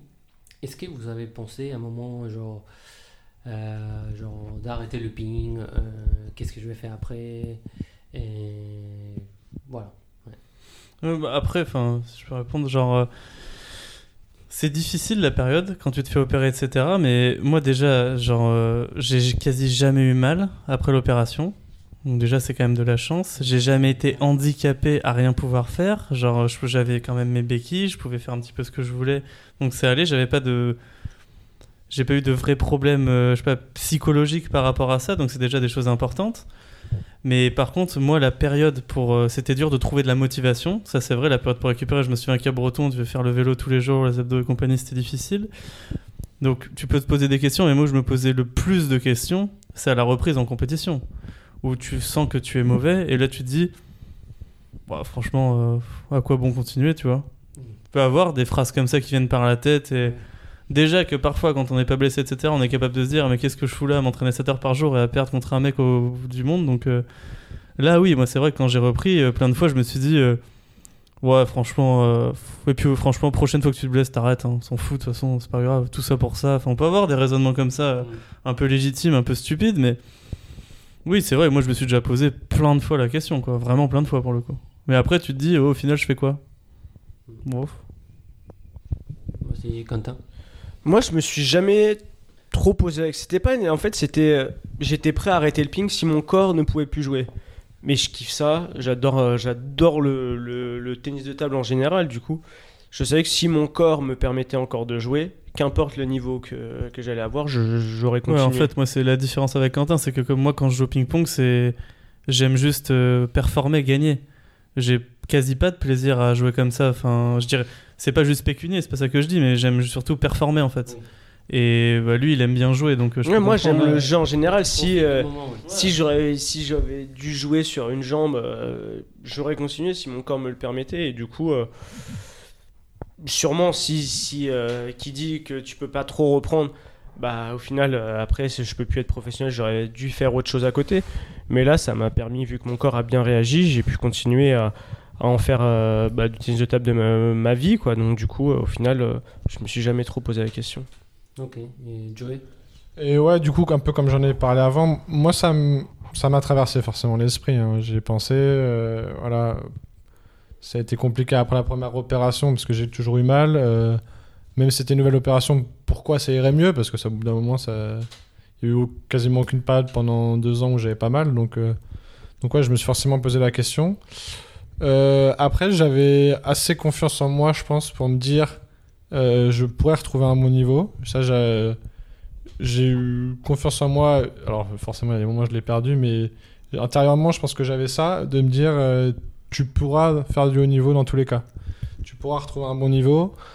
Et surtout, t'es pas arrivé au bout de ce que tu peux faire. J'avais pas l'impression d'avoir accompli tout ce que je pouvais faire dans le ping. Donc, ça a été ça, je pense, mon, fil euh, conducteur, quoi, de me dire, euh, t'es pas arrivé au bout, tu peux pas arrêter maintenant, c'est impossible. Euh, j'ai 22 ans. franchement, ping, son meilleur niveau, on, l'a rarement à 20 ans. quoi. C'est les meilleurs qu'on voit dans le classement mondial, c'est plus aux alentours de 30 ans. Donc, même si on a un très bon niveau jeune, on acquiert de l'expérience, tout ça. Enfin, on voit que les meilleurs résultats, on les a un peu plus tard. Euh, je pense qu'il y a plusieurs exemples dans les autres sports aussi qui nous montrent euh, des comebacks euh, assez incroyables. Euh, donc voilà, là on peut voir Murray qui revient quand même à un super niveau alors qu'il est vieux quoi. Il s'est fait opérer à plus de 30 ans, je sais pas quel âge il a exactement. Je sais pas si vous savez les gars, mais. Ouais, euh, fa- facile. Et du coup, il s'est fait opérer à peu près à 29-30 ans, quoi. Et il arrive à revenir à un bon niveau. Alors, euh, il sera peut-être plus jamais numéro un mondial. Mais, euh, mais nous, on s'est fait opérer quand même beaucoup plus jeune, quoi. Donc voilà. Et on voit surtout qu'il y en a qui percent euh, dans le ping euh, assez tard. Et ça aussi, ça a été une source de motivation. On voit que c'est pas les meilleurs euh, en junior qui, finissent les meilleurs mondiaux. Donc, euh, Mais juste par rapport à la deuxième opération, le truc où je pouvais me poser plus de questions qui était plus difficile, c'est que déjà mon corps avait un peu changé, je sentais que j'avais morflé, etc. Mais il y a aussi que, pour ceux qui connaissent, genre notre sport il a vraiment évolué, que ce soit le nombre de gens qui s'entraînent, euh, les balles, même tout ça, il y a vraiment une dimension physique qui est rentrée en plus. Où moi mon système de jeu hésitait, enfin aidait pas forcément à ça. Donc euh, ça c'était pas facile. C'est une dimension qui fait que c'était plus dur la deuxième opération que la première quoi. Donc euh, parce que le sport, euh, notre sport évolue vraiment pour le coup quoi. Euh, ok, vas-y. euh. Ouais. Non, moi c'est euh, et le le retour à, la compète, genre le premier match ou genre qu'est-ce que vous avez ressenti, qu'est-ce que ça vous a fait? Bah déjà, moi, je me suis... quand j'ai commencé, je suis allé à la compète. J'ai l'impression que je suis arrivé à la compète comme si c'était la première que je faisais de ma vie. J'avais plus aucun repère, je savais plus comment servir. Les choix tactiques, j'avais... euh, Normalement, quand tu joues, t'as tous tes schémas, ça, ça coule de source un peu quand, quand tu joues. Et là, j'avais l'impression que j'étais obligé de je me posais, j'allais servir. Mais putain, comment faut que je serve là? J'avais vraiment plus aucun automatisme. Et c'est là où je me suis... Je suis sorti de ce match-là contre Louzbek et je me suis dit, ouh là là, le chemin va être long. hein. Pas parce que physiquement ou parce qu'à l'entraînement ça allait, mais c'est de vraiment retrouver ces automatismes-là, ça a été. euh, ouais, ça a été c'est, c'est long, quoi. C'est un processus vraiment long de, de retrouver ça, que, en fait, que ton cerveau n'ait plus à penser à, à la tactique, que ça vienne un peu naturellement. Et c'est ça, moi, ça. Ah ouais, moi c'est vraiment mais complètement l'opposé quoi. Ah bah, C'est-à-dire que moi, c'était à l'entraînement, j'avais l'impression que chaque fois que je faisais un coup droit, je pouvais me péter la gueule. Donc euh, ça, c'était compliqué. Mais quand à l'entraînement, j'ai senti que je pouvais bouger à peu près normalement et jouer sans avoir mal et en ayant un niveau à peu près correct, bah, je suis arrivé en match et j'ai l'impression que c'était comme euh, trois jours après, avant que je me fasse opérer, quoi. ah, J'ai c'est eu les mêmes sensations, les mêmes... Enfin, je me suis pas posé une question, quoi. C'est juste que je jouais moins bien. Mm. Et que en perdant, je me suis dit, j'ai pu dépenser, vu que je jouais moins bien, j'ai pas perdu parce que j'avais pas de repères, j'ai perdu juste parce que j'étais nul et que je faisais que des tranches et que ça partait n'importe où quoi. Mais sinon non, dans la tête, je me sentais euh, pareil, pas plus stressé, pas plus. euh, Ah, c'était vraiment l'inverse. hein. Mais en fait, je m'étais dit, bah de toute façon, si tu gagnes, c'est super. Euh, bah si tu perds, de toute façon, euh, c'était pas facile quand même. Tu reviens de loin. Et ça peut être une méthode à la con des fois de se dire ça, mais des- parfois ça peut aider aussi. Euh, moi, perso, j'étais un peu plus comme Quentin. J'étais un peu perdu, en fait. Et euh, impossible de garder sa concentration, vraiment. Ça a été vraiment le truc euh, sur les premières compétitions. euh, je pouvais en foutre vraiment partout. faire des choix qui n'avaient aucun rapport les uns avec les autres. Et ouais, vraiment, je finissais le match, je me disais, bah, je, je pourrais même pas te dire comment il a gagné le match l'autre, quoi. Qu'est-ce qu'il a fait, qu'est-ce qui m'a gêné. C'était moi contre moi-même, quoi. Vraiment, c'était, c'était vraiment ça. Et la concentration, c'était quelque chose de pouvoir se concentrer, se focaliser sur une chose. C'était, ça me paraissait vraiment compliqué. Après ça, ça, tu peux le travailler avec des personnes et ce que je fais par la suite, mais, euh, mais le retour de la compétition, ça a vraiment été euh, ouais, compliqué aussi. Et j'avais pas l'impression que c'était comme mon premier match parce que j'avais l'impression d'avoir de l'expérience, mais de pas pouvoir l'utiliser, quoi. Vraiment, de pas de, de, ouais, de savoir faire des choses, mais justement de vouloir tout faire ou de vouloir rien faire. Enfin, vraiment de pas, pas trouver le juste milieu, quoi. On parle souvent de juste milieu, bah là, c'était vraiment le cas, quoi. C'était soit tout, soit rien. Mais après, ce que je trouve intéressant là-dedans, au final, c'est que bah, maintenant que ça nous est arrivé, bah il y a un côté où je trouve que le fait de l'avoir vécu, ça te fait comprendre que approche bah, après. déjà, Ouais. euh, ce que tu arrives à faire avant, c'était- ça veut dire que c'est bien. Ça veut dire que ce que tu arrives à faire, c'est pas facile, c'est pas commun pour tout le monde. Et en plus, quand tu es vraiment retombé bas, bah, tu peux te dire que si tu as réussi à remonter, bah, peut-être que tu peux aller encore plus haut et tu peux peut-être voir des trucs que tu jamais vu si tu étais allé aussi bas en fait. Hmm. Donc euh, moi je trouve que c'est un truc où on a eu, si on peut dire de la chance quoi. Pour ça, je trouve qu'il n'y a pas tout le monde qui a accès à ça quoi. Ah, il y a plein de points positifs, hein, c'est sûr. Ouais, justement. Qu'est- Qu'est-ce que ça vous a apporté?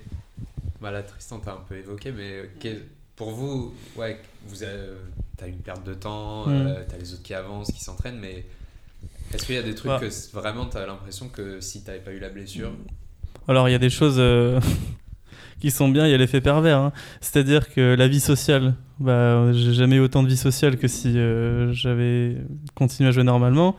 Mais bon, il y a l'effet pervers de vie sociale, c'est-à-dire que bah il y a les potes, les soirées, les gonzesses, et ça c'est, enfin c'est très très très facile à Paris de partir en complètement en vrille quoi, vraiment pour le coup. Et ça c'est un truc euh, qui peut devenir un peu addictif et mais bon, c'est pareil que je dis. Une fois que tu l'as vécu, au moins tu sais euh, tes limites, tu sais ce que t'aimes, tu sais ce que t'aimes pas, et tu sais que dans ces choses-là, il y a des bons côtés, il y a des côtés pervers, parce que des fois, quand t'as pas accès à ça, bah tu te dis putain, peut-être que c'est mieux en fait. Et le fait de l'avoir fait, tu te dis bah non, c'est pas forcément mieux et du tout en fait.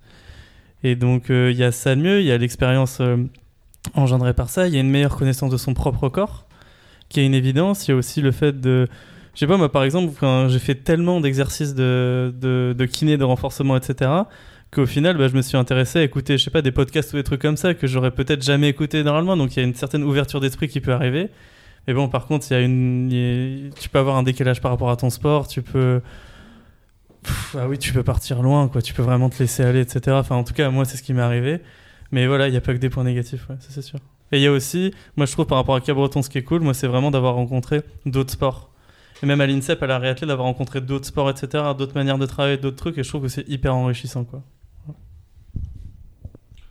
Moi, je dirais euh, ce que je mettrais un peu en premier. euh, je pense que c'est la connaissance euh, de son corps, ouais, qu'il en a parlé, Tristan. Je dirais que ouais, t'en apprends vraiment beaucoup et que ce que j'ai pas forcément fait après la première, mais que je pense que je fais beaucoup mieux maintenant après la deuxième opération, c'est de s'écouter, quoi. De pas. euh, Moi, je faisais vachement confiance et j'écoutais les gens, euh, mais tout le monde, hein, vraiment. Et euh, souvent, j'en prenais beaucoup et j'en regardais beaucoup. Je, faisais pas forcément le tri. Et là, maintenant, c'est vraiment. je fais plus aux sensations, aux ressentis. Je m'écoute plus. Je suis plus à l'écoute de, de moi-même parce que. Ouais, j'ai compris que t'avais pas mille solutions. Enfin, enfin voilà. Au final, tu te fais plus confiance, il quoi. faut, ouais, il faut, se recentrer sur soi-même et voilà. ouais, c'est vraiment. Je pense que j'ai du, du coup pris peut-être plus confiance en moi et je m'écoute plus qu'avant. Donc je pense que ça, c'est le premier point.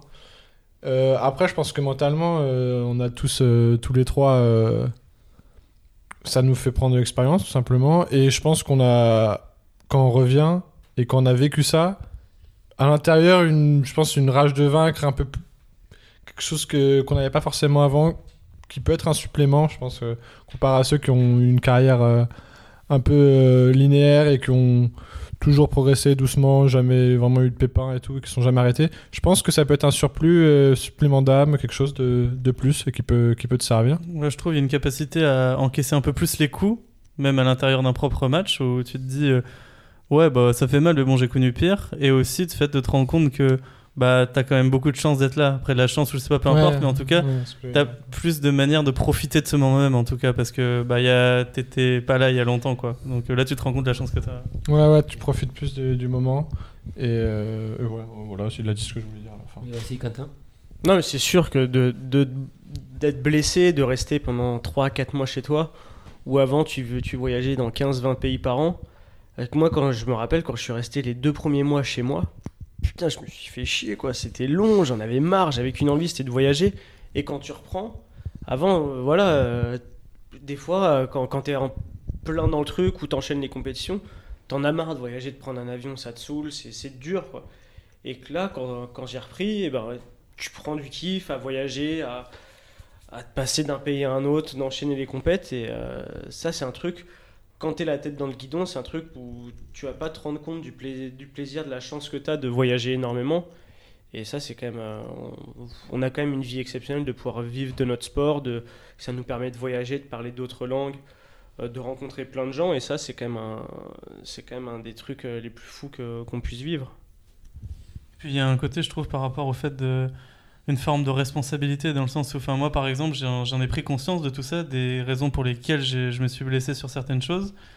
Je dis pas que j'ai réussi à changer tous les trucs qui font que je plus me blesser, mais je trouve qu'en termes de responsabilité sur euh, toi-même, etc., sur ce que tu fais, sur ton sport, machin, bah, tu te, faut être conscient qu'en faisant de la merde, tu peux très rapidement en arriver là.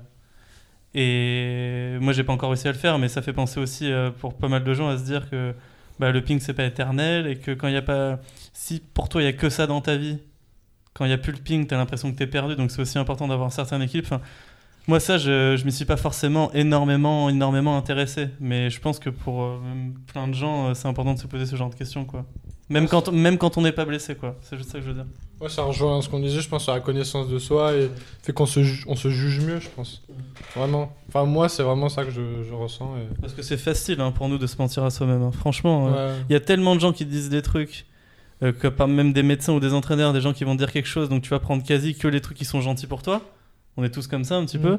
Et des fois, les trucs un peu négatifs, t'as as du mal à les prendre. Et quand t'es pas bien, tu vas prendre que les trucs négatifs parce que tu vas encore plus t'enfoncer, ça va t'arranger. Et donc, au bout d'un moment, bah. Si toi, t'arrives à pas te mentir à toi-même, déjà, c'est déjà génial par rapport à ça. Bon, là, on s'écarte un peu de la blessure, mais. Validé. C'est c'est totalement valide. Validé par le crew. Non, moi. Il y avait juste euh, aussi.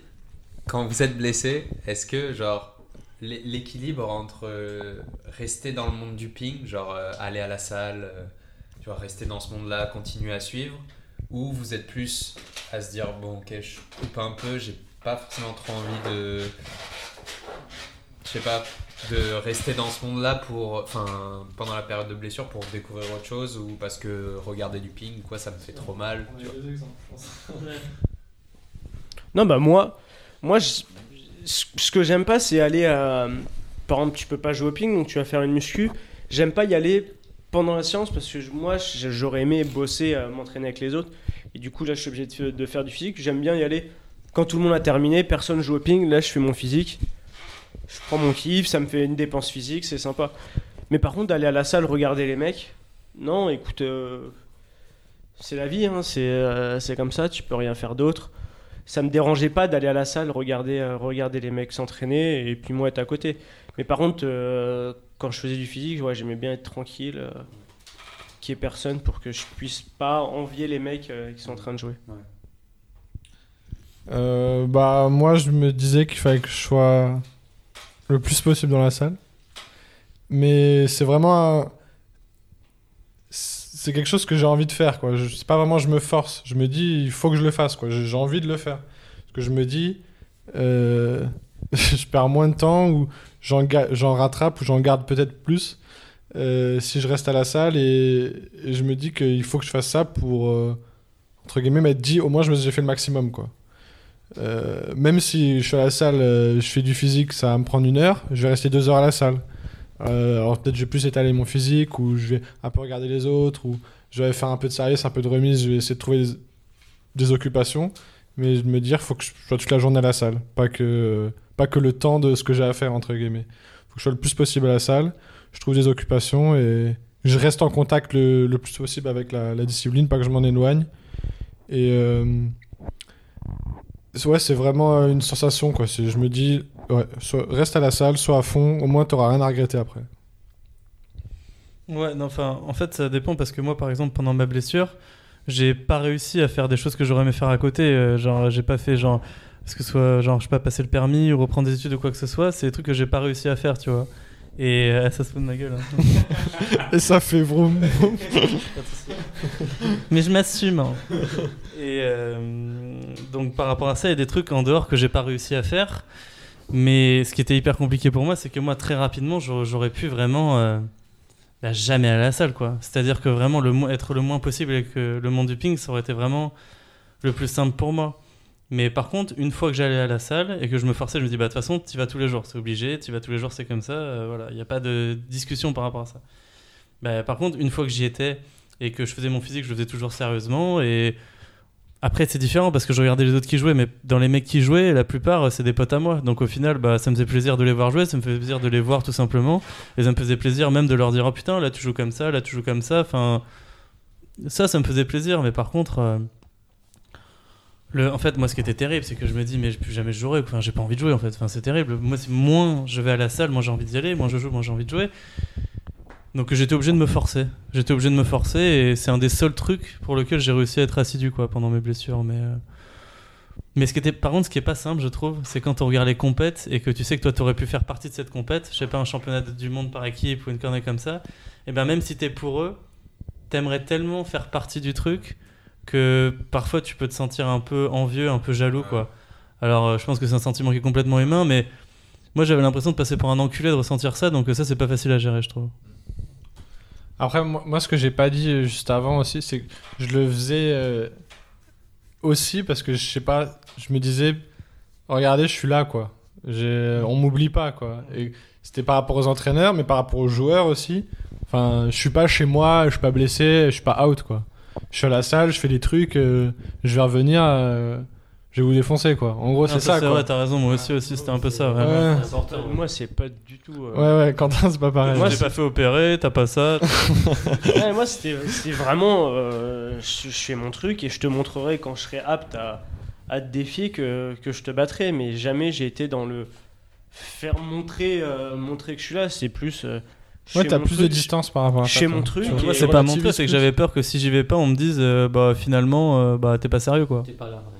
Ouais, ouais, il y avait un peu. de- Ouais, mais alors il y avait un que peu de pour ça moi, il y a aussi. Ils auraient, la auraient pas eu complètement tort, mais bon. Oui, non, mais il y a, pour moi, il y a que la réalité de la table qui, euh, qui montre. Et au final, euh, après, chacun c'est son moyen. Il n'y a pas de mauvaise Ah ouais, ou non, bonne mais moi, je- motivation hein, pour moi.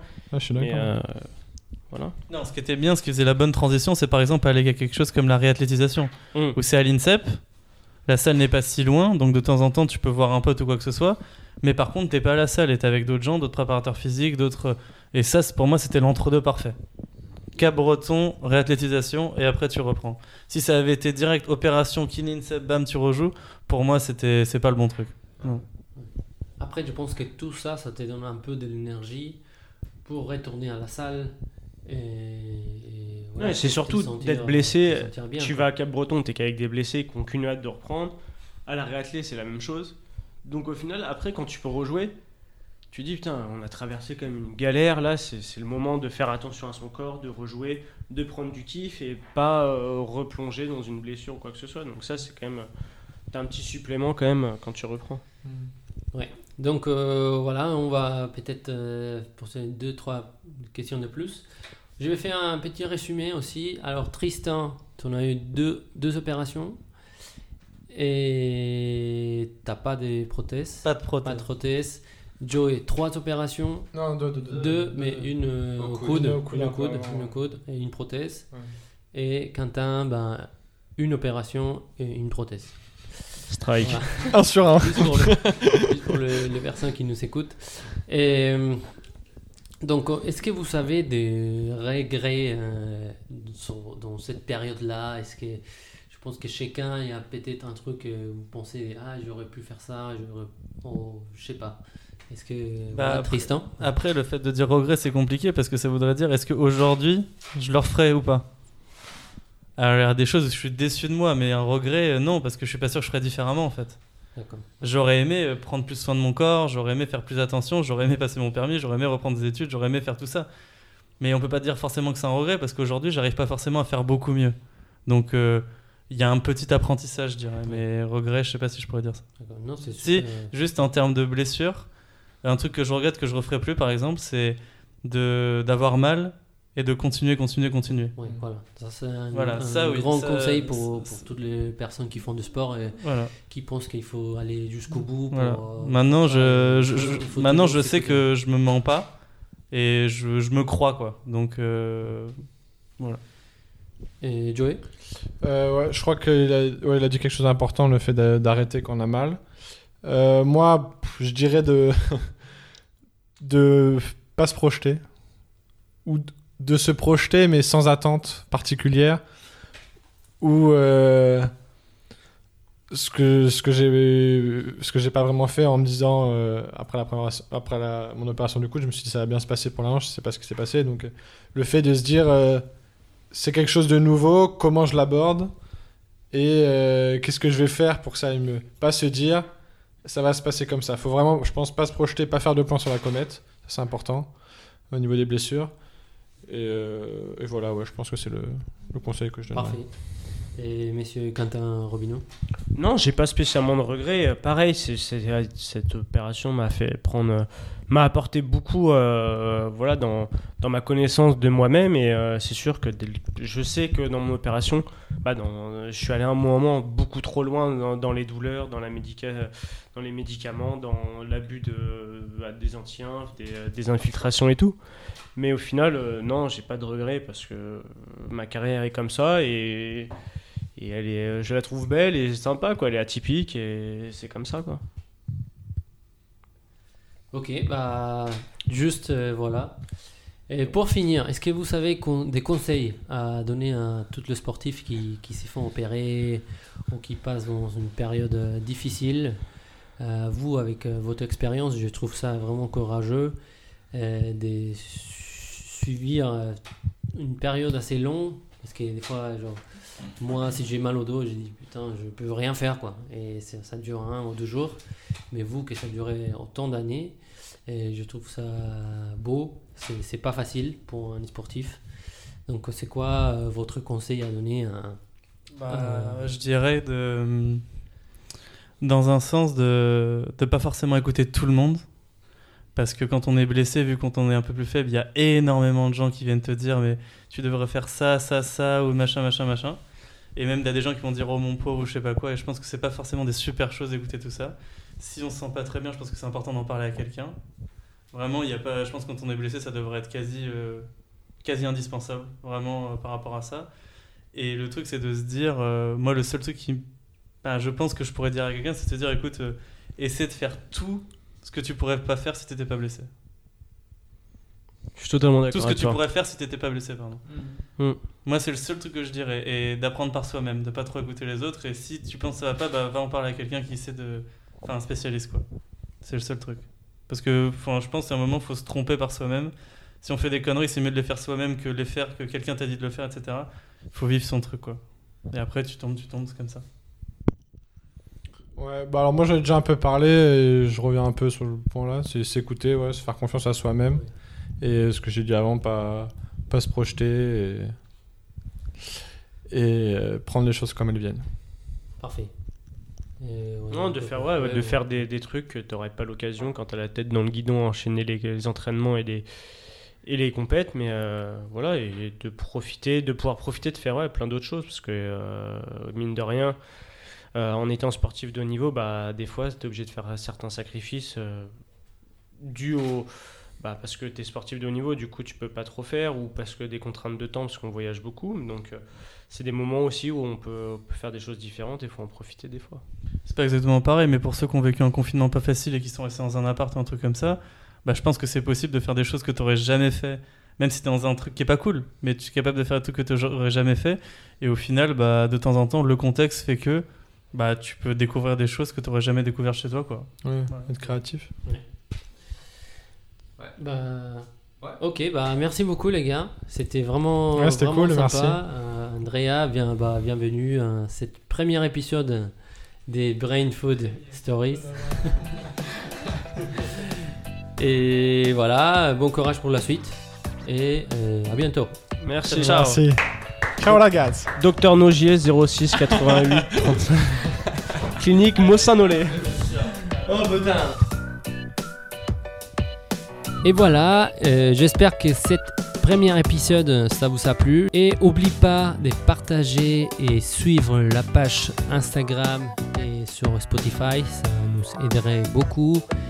Et on se voit dans le prochain épisode des Brain Food Stories. À bientôt